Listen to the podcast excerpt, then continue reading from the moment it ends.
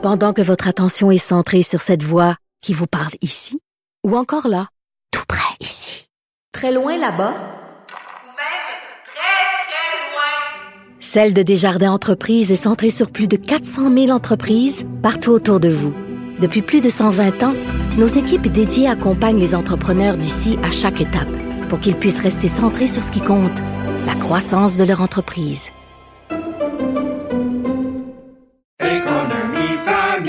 Ici Ricardo. Et Émilie, marchand d'IGA. On a envie de vous inspirer à bien manger. À moins de 5 la portion. Suffit de repérer les produits valeurs sûres et de les cuisiner avec une de nos recettes. Les valeurs sûres, c'est bien pensé, hein? Bien sûr! Détails sur IGA.net. Vous vous demandez si les plantes ressentent de la douleur? Ou encore, comment est-ce que les daltoniens voient le monde? Le balado en cinq minutes est pour vous. Explorez la science, l'actualité et l'histoire en un temps record. La Feu, en collaboration avec le gouvernement du Québec, est fière de propulser la série Balado en cinq minutes. Ne laissez pas les questions sans réponse plus longtemps. En cinq minutes, disponible sur l'application et le site cubradio.ca. Lui. Les vrais enjeux. Les vraies questions. Le financement politique privé, le débat a été lancé hier. Il se poursuit aujourd'hui avec la riposte des élus de la CAQ et de nouveaux cas hein, euh, d'élus qui sont montrés du doigt.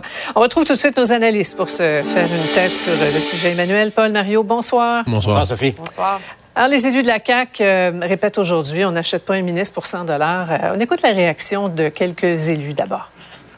Pensez-vous qu'un maire ou un entrepreneur va influencer mon jugement sans reste? C'est pas faire état d'intelligence des gens. Ça fait deux ans que vous m'avez pas posé de questions, puis le matin, j'étais intéressant. Vous qui avez ministres. Madame Damour. Ah, oui, euh, tempête dans un, un verre d'eau pour eux, là, mais la loi le permet, mais le dossier est encore à la une, Paul. Oui, c'est de deuxième journée donc de rentrée parlementaire et, euh, et effectivement, on, on, doit le constater, c'est un fait, là, ça, ça colle là, dans, dans, dans l'actualité. Euh, mhm. pourtant, bon, c'est clair que un, il n'y a rien d'illégal jusqu'à preuve du contraire, tout ce qu'on a appris. Euh, et là, il faut quand même relativiser tout ça. On en parlait hier euh, d'où on est parti au Québec et euh, les amendements à, à la loi de, du financement des partis politiques amenés par Bernard Drinville à l'époque, des dons maximum de 100 dollars. Et là, ce qui pose problème, c'est que euh, la façon que ça a été euh, présenté, je pense, c'est beaucoup une question de perception, c'est clair. Euh, en même temps, pourquoi des maires, la question est légitime, pourquoi des élus municipaux auraient à payer en pensant que c'est la seule façon ou la façon la plus efficace qu'ils ont pour rencontrer un élu, faire avancer leur dossier, pourquoi ils paieraient 100 pièces pour aller à, un 5 à 7 de, de la CAQ? C'est clair, la, question mérite une réponse. Oui. Mario, hier, tu minimisais beaucoup les nouveaux cas qui ressortent, dont celui du député d'Harford, Gilles Bélanger. Et là, on entend le maire Potton qui, qui, qui écrit, en fait, euh, j'ai jamais pu parler à un ministre dans le temps, mais là, il y a, il y a moyen, le moyennant un achat de billets. Euh, on a entendu aussi euh, la mairesse d'Austin qui trouve que c'est vraiment border, on dit en bon français. Ça mérite quelques questions, non? Limite, voilà. Ben, en fait, l'affaire qui me frappe beaucoup c'est sûr que c'est le un maire d'une petite ville, très petite petite municipalité, il peut pas rencontrer un ministre ou le premier ministre de même sur un coup de téléphone. Euh, il faut passer par son député, il faut il y a, souvent il y a un ministre régional puis mais euh, savez-vous ce qui me frappe? Avoir le numéro, c'est pas suffisant. Non, mais moi ce qui me frappe plus, c'est que ces gens-là prennent la parole publiquement puis ils ont l'air assez hum. agressifs. Et, j'en suis à me demander, hum. puis ça me dit que la CAQ sont vraiment dans le trouble. Quand la CAQ était au sommet, quand il était à 40 quelques tout seul d'un sondage, ils ont-tu ah été baveux? Ils se sont-tu vus au-dessus de leurs affaires? Ils ont-tu fait tuer le monde autour? Ils ont-tu traité les maires de haut? Moi, c'est la question que je me pose parce que j'ai l'impression là d'entendre la réaction. C'est rare que des maires partent après le gouvernement de même puis mm salissent le gouvernement. C'est un symptôme pour toi. Ben, un non, mais c'est aussi d'une agressivité que la, que la CAQ mm-hmm. a, généré à son endroit en étant trop baveux. Si c'est ça, ils sont dans le mm. trouble. Oui, parce que l'impression qu'on a, c'est que là, chaque maire qui a une crotte sur le cœur va finir ben, par sortir sur la place publique. Mm. Mais pour en revenir au maire de Potton, on va prendre mm. cet exemple-là. Là. Moi, je pose la question. Est-ce que la ministre des Transports de la province de Québec a l'obligation de rencontrer le maire d'une petite ville pour un problème de sentier de VTT? Parce qu'elle est obligée de rencontrer tous les maires de toutes les petites bourgades qui ont des problèmes de sentiers, de VTT, de petites de je sais pas. C'est ça aussi le, problème à la longue, là. Alors, mm. puis il y a la, responsabilité, c'est celle du maire qui a son problème de sentier de VTT, qui s'est imaginé qu'en allant à un cocktail, il allait régler son sentier de VTT. Moi, je trouve que ça remet beaucoup en question, cependant, l'efficacité des députés Ben, voilà. À de gérer terrain. des problèmes concrets Ouais. Ouais. qui ne devraient pas relever de la de terrain des qui est important à faire, Paul. Ouais, c'est, ben, puis en même temps, je me dis, ça, ça, ça serait quoi pour un ou une ministre qui participe à, des activités de, de cette nature, dans, dans- surtout dans des, des centres éloignés de Montréal et de Québec, Euh, tu sais, de prendre 15 minutes, puis les élus municipaux qui veulent me rencontrer, euh, on se voit, on jase et, et tout ça, puis après ça, tu fais ton activité de financement. Ouais. Je, je comprends pas que le- la CAQ n'est pas arrivée euh, avec cette solution-là qui est, qui est toute simple. Puis Il faut comprendre la logique, là, parce que tu sais, quand, quand tu es à Poton, ton problème de VTT, de sentier de VTT, il est important à l'échelle, et ça traîne, et, et ça- quand, surtout quand ça traîne et, et- et tout Ouais. ça. Et puis, euh, bon, voilà. Ouais.